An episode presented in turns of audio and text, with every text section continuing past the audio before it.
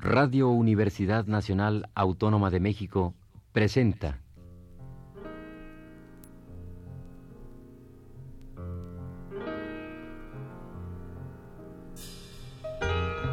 Retrato Hablado.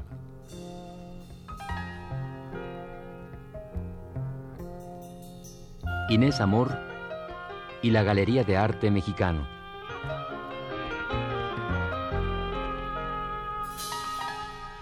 Un reportaje a cargo de Elvira García.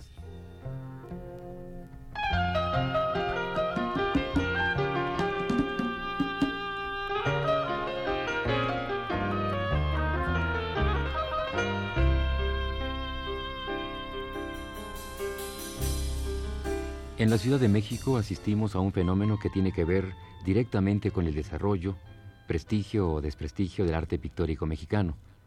Este fenómeno es el surgimiento y auge de innumerables galerías de arte que distribuidas a lo largo y lo ancho del Valle de México suman ya más de 300. Pero, ¿qué es una galería de arte? Una galería es el escaparate que nos permite asomarnos a ver los diversos rumbos que sigue el arte pictórico y escultórico. Es, además, el punto de apoyo, respaldo o proyección de un sinnúmero de artistas. Pero siendo todo esto, es fundamentalmente, hoy por hoy, una institución comercial, una buena manera de hacer dinero.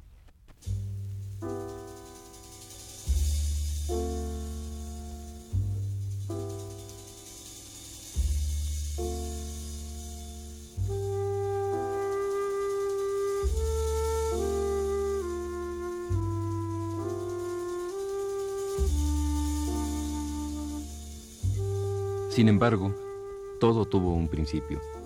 Y en el caso de las galerías, también hubo un pionero que tal vez partió de intenciones distintas a las que ahora acompañan a toda creación de una galería.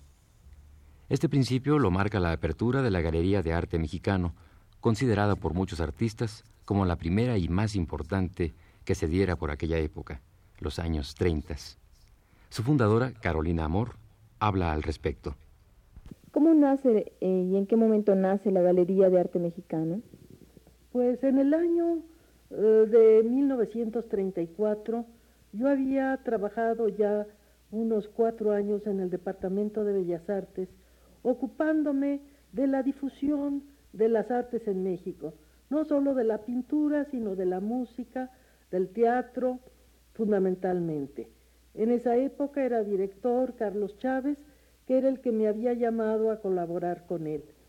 Tuve así la oportunidad de conocer a prácticamente todos los pintores notables de ese momento y aunque se hacían exposiciones organizadas por el propio departamento en la Secretaría de Educación Pública, me fui dando cuenta de que no había un local donde el artista pudiera a la vez exhibir y vender sus pinturas.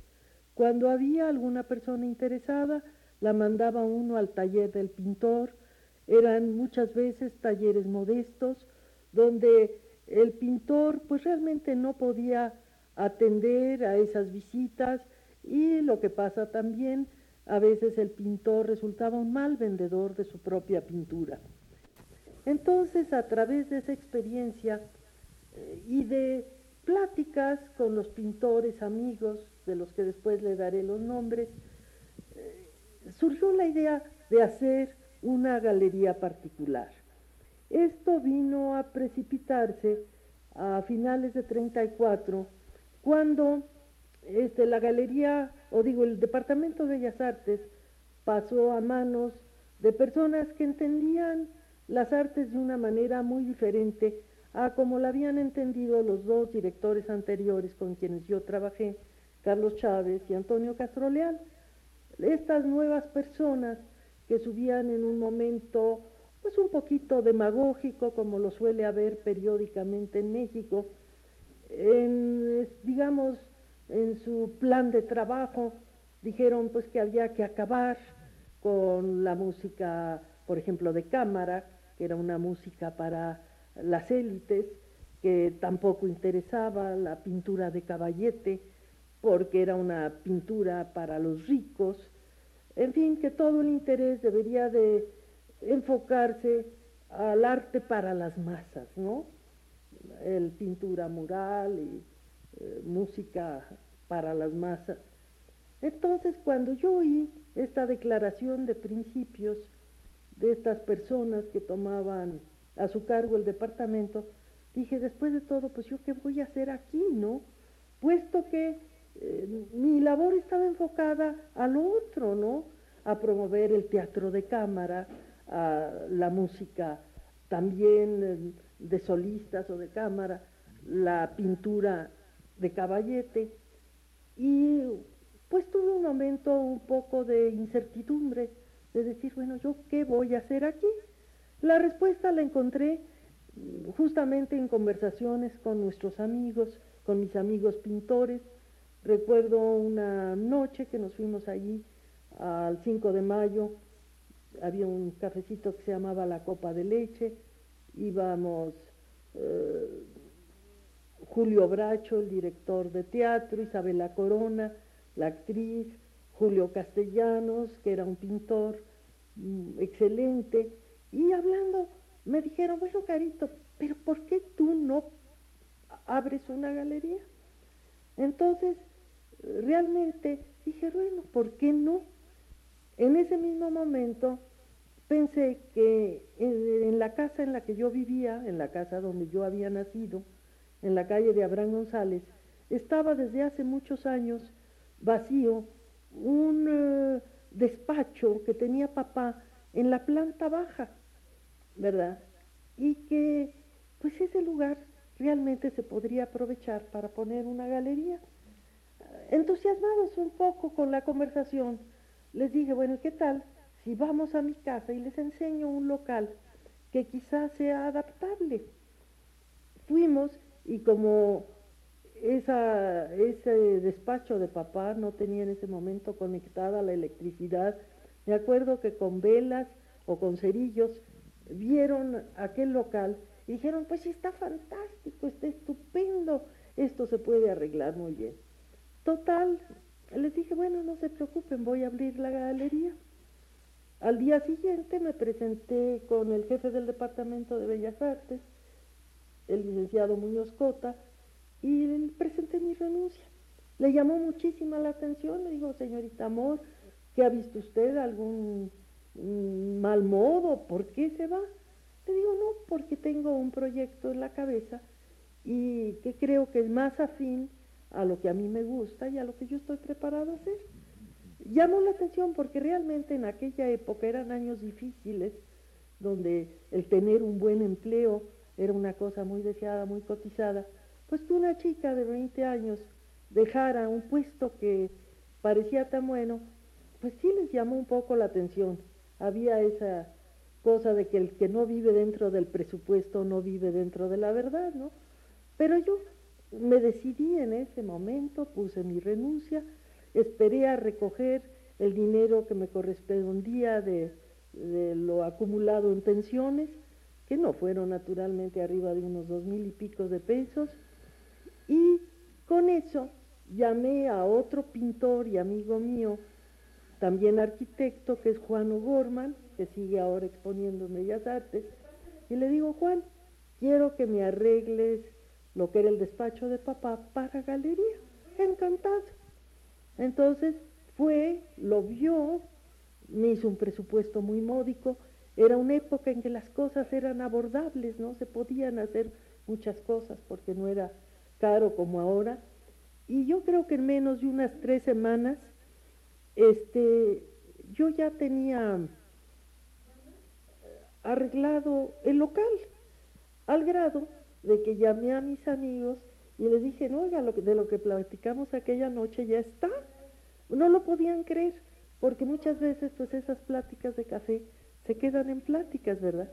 Y esta vez cristalizó en una realidad, pues como le digo, al mes después ya estaba la galería lista. Mientras tanto, también había yo pensado en su organización. Como me le digo, a través del trabajo que desempeñé pues durante más de cuatro años en el Departamento de Bellas Artes, yo conocía personalmente a los pintores y había yo hecho una buena amistad con ellos, es decir, Diego Rivera era muy amable, él era muy floreador, siempre tenía una frase halagadora que decirme, José Clemente Orozco también, Siqueiros ni se diga, porque había el antecedente de que era hijo de un empleado de papá y, nos conocía a nosotros desde chiquillas, a mí y a mis hermanas, así es que excelentes relaciones, y con los pintores jóvenes lo mismo, ¿no? Así es que en ese aspecto yo no tuve más dificultad que llamar por teléfono, ponerles una notita y decir voy a abrir la galería con una exposición colectiva, a ver qué me traen. Naturalmente llegaron a profusión los cuadros, el problema naturalmente era colocarlos, a ver a quién le daba uno la mejor pared, aunque ese, ese local realmente fue muy simpático, porque no era un cuarto enteramente regular, sino que era eh, como un poco así como en forma de L, entonces permitía varios lugares importantes para eh, poner los cuadros que quería uno que destacaran más o de mayor tamaño.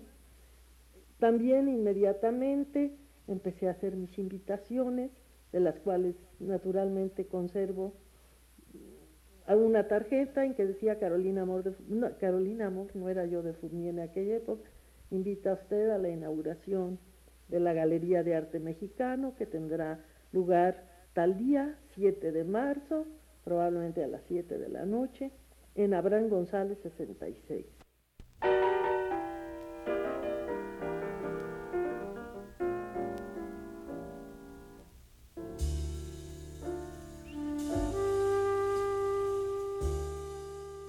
Sin embargo, hay datos que aseguran que cuando Carolina Amor apenas maduraba la idea de crear su galería, ya habían existido algunos intentos serios, como lo demuestran la galería creada por el entonces matrimonio formado por Manuel y Lola Álvarez Bravo. Luego, un poco más tarde, la que patrocinara la cervecería Cuauhtémoc y que curiosamente promovía artistas como Rivera y Orozco, para quienes hizo catálogos elegantemente diseñados y presentados por el poeta y crítico Javier Villorrutia. Por esa misma época se conoció también, en las calles de Dolores, la pequeña galería de la universidad. Y desde luego, no hay que olvidar que uno de los más antiguos promotores de arte mexicano fue el señor Alberto Misrachi.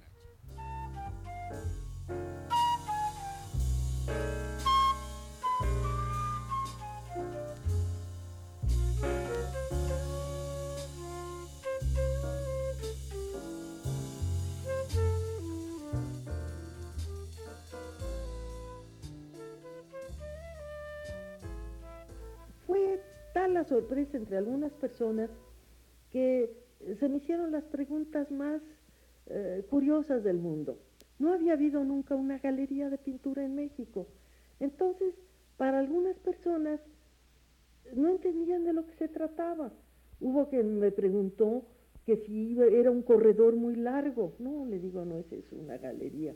Otras gentes eh, decían, oye, pero ¿cómo una galería de pintura? ¿Cuándo has pintado tú? Creían que que lo que iba yo a exhibir era mi propia obra. Y así, ¿verdad? Este, naturalmente la mayoría muy escéptica diciéndome, bueno, Carito, pero esto como negocio, ¿no piensas nunca que va a ser un negocio? Digo, sí, sí, lo abro porque creo que va a ser un negocio para mí y que va a ser una ayuda muy grande para los pintores tener donde mostrar y vender sus cuadros. La inauguración pues estuvo muy concurrida, parte por curiosidad y parte pues por las amistades que yo tenía dentro del medio artístico y fuera de él. Y así empezamos a trabajar. Así es que después de esta exposición inaugural que fue colectiva, empecé a tener exposiciones individuales. Tuve una muy importante de, de David Siqueiros, donde presentó cuadros pues que se han hecho famosos, como los dos retratos de María Zúnzulo, uno de niña con caireles y moños azules, otro vestida de largo bajando una escalera. Luego tuve, como le digo, esa exposición de Tamayo, que no hicimos en el ese local de Abraham González porque resultaba un poco estrecho para la obra ya muy copiosa que quería presentar. Entonces alquilé un local cerca de Sanborns, donde ahora está la platería de Sanborns, y que en ese momento estaba vacío, y ahí hicimos la exposición. Como le digo, la reacción de la gente, pues había de todo, ¿no? Había gentes que iban, que admiraban, otras que no estaban familiarizadas con la pintura moderna y no les gustaba y criticaban. Las ventas al principio fueron bastante eh, cortas. Algunos amigos compraron un grabadito, una acuarela, un poco más por, por una cortesía hacia mí que porque les gustara, pero había también el público del turista norteamericano, que ese sí ya venía a México preparado a ver la pintura mexicana y a comprarla. Entonces empezaron a ser nuestros mejores clientes y quizá algunas de las obras que yo vendí pues están en galerías y en museos americanos.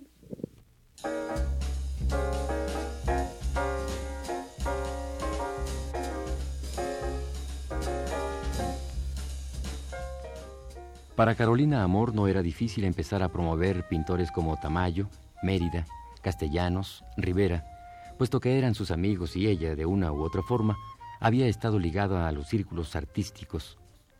Así, con el apoyo y consejo evidente de Diego Rivera, la Galería de Arte Mexicano empieza su camino ascendente.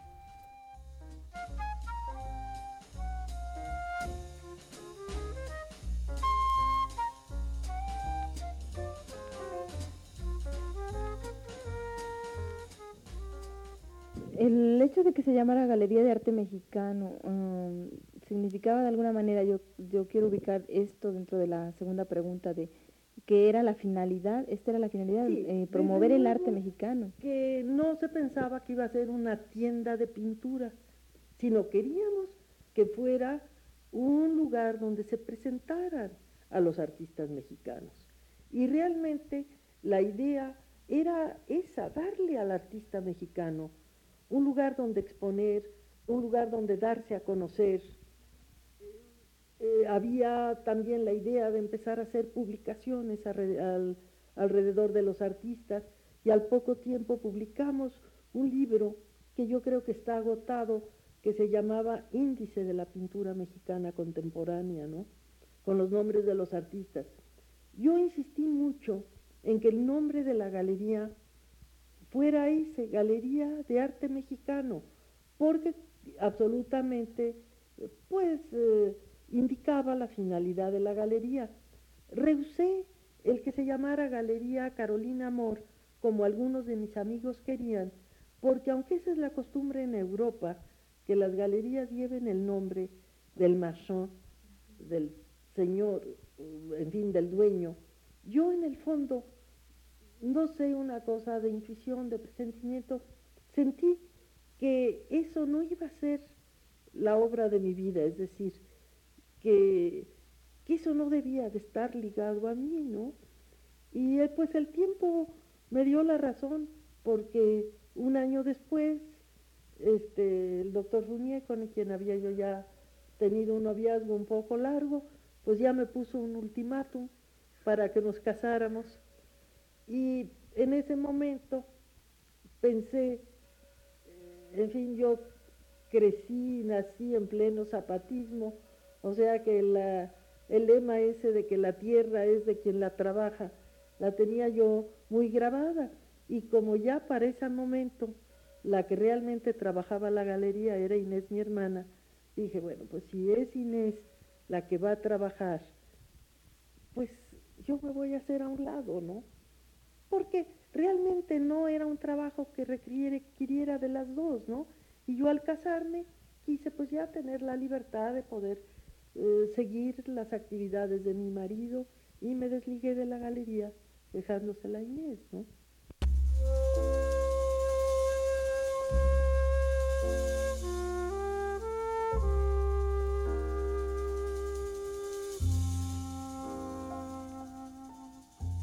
Con la Galería de Arte Mexicano Se deja atrás la época en que los pintores debían ser a la vez que creadores, promotores y vendedores de su propia obra, que exhibían en casas de sus amigos, en sus propios talleres o directamente al turismo norteamericano, que en ese tiempo ya era un buen comprador de arte mexicano.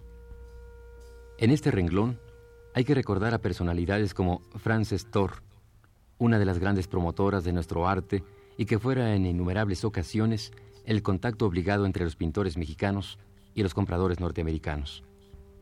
Muchas de esas obras vendidas por ese sistema son hoy paradójicamente las que están regresando a nuestro país, adquiridas en miles de dólares en las grandes subastas como la Parc Vermet.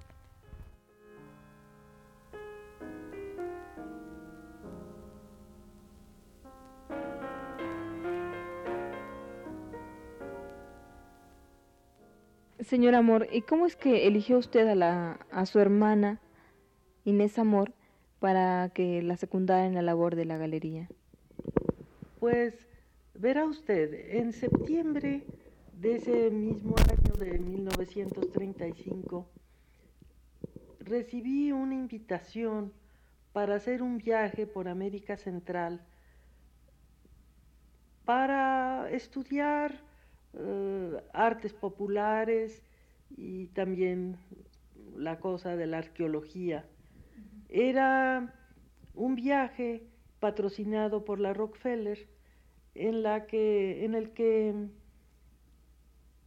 iba la viuda de Waldo Frank, una señora Margaret Naumberg, a quien yo había conocido precisamente en la galería y que al recibir este encargo de ir a hacer este viaje de estudio, me invitó porque ella no hablaba español y quería, pues naturalmente, ir acompañada de alguna persona que conociera el idioma. A mí, que siempre me ha gustado muchísimo viajar, me pareció que no era una oportunidad que desperdiciar, pero debía yo preparar mi viaje en unos cuantos días y realmente el obstáculo era la galería que ya estaba funcionando. Pero entonces pensé que Inés, mi hermana, que trabajaba en esa época en una tienda que había en la avenida Juárez de, de plata y de cosas mexicanas, que quizá a ella le podría pedir una licencia y venir a reemplazarme en la galería. Ella aceptó de muy buen grado y entonces yo la puse más o menos al tanto de las cosas, pero digamos en unas cuantas horas, ¿no? Así de decirle, mira, estos son los cuadros de Diego Rivera, Orozco, eh, Siqueiros, eh, aquí está el cuaderno donde están los precios de cada cosa. Eh, mira, los pintores hay algunos que no se llevan muy bien entre sí, entonces ten tú mucho cuidado porque fulanito no se habla con fulanito de tal, en fin, todas las recomendaciones que se me ocurrieron se las hice, inclusive cómo debía de tratar a los clientes. Y le digo, no seas muy insistente, deja a la gente que vea, que bueno. Ella me oyó con mucha calma y me voy yo.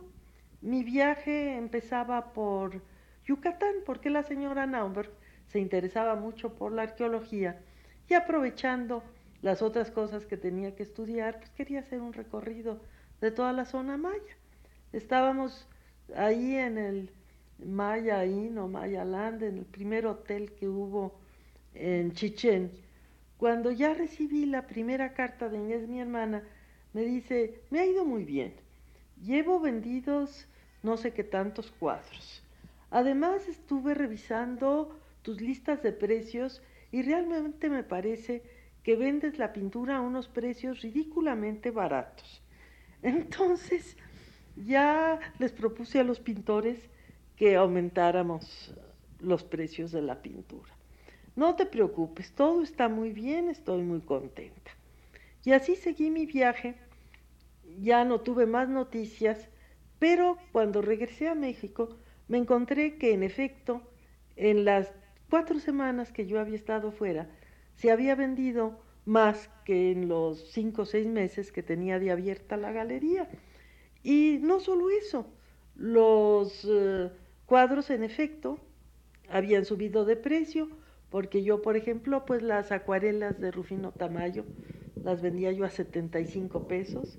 Ella me dijo, comprenderás, esto es ridículo, y ya las había subido al doble, y así todo, con un resultado que en el fondo, pues a mí me dejó un poco triste, y es que los pintores que siempre me habían querido tanto, que habían deplorado tanto que me fuera yo a alejar de la galería, a la hora que regresé, los vi como no tan contentos de verme de nuevo, ¿no?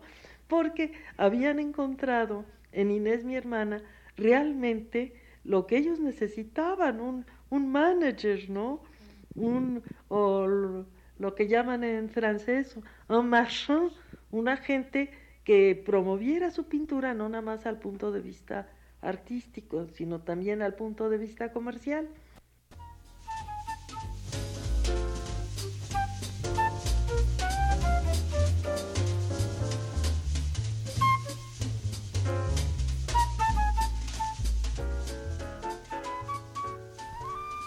Por la modesta casa de las calles de Abraham González, empezaron a desfilar los jóvenes pintores que después habrían de figurar a nivel nacional e internacional.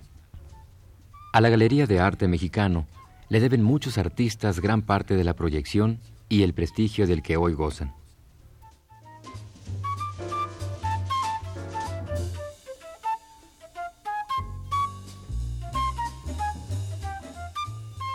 Esta fue la primera parte del programa sobre Inés Amor y la Galería de Arte Mexicano.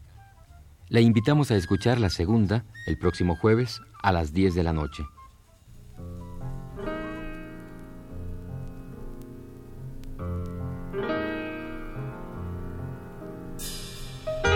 Radio Universidad Nacional Autónoma de México presentó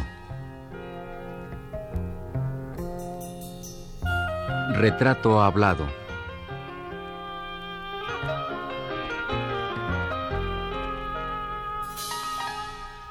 Inés Amor y la Galería de Arte Mexicano.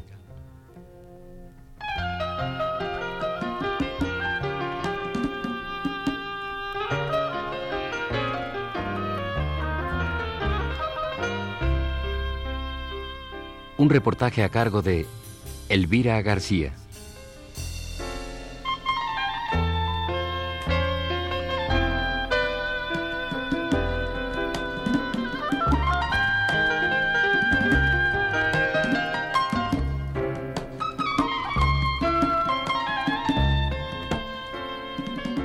Realización técnica de Héctor Robles y la voz de Fernando Betancourt.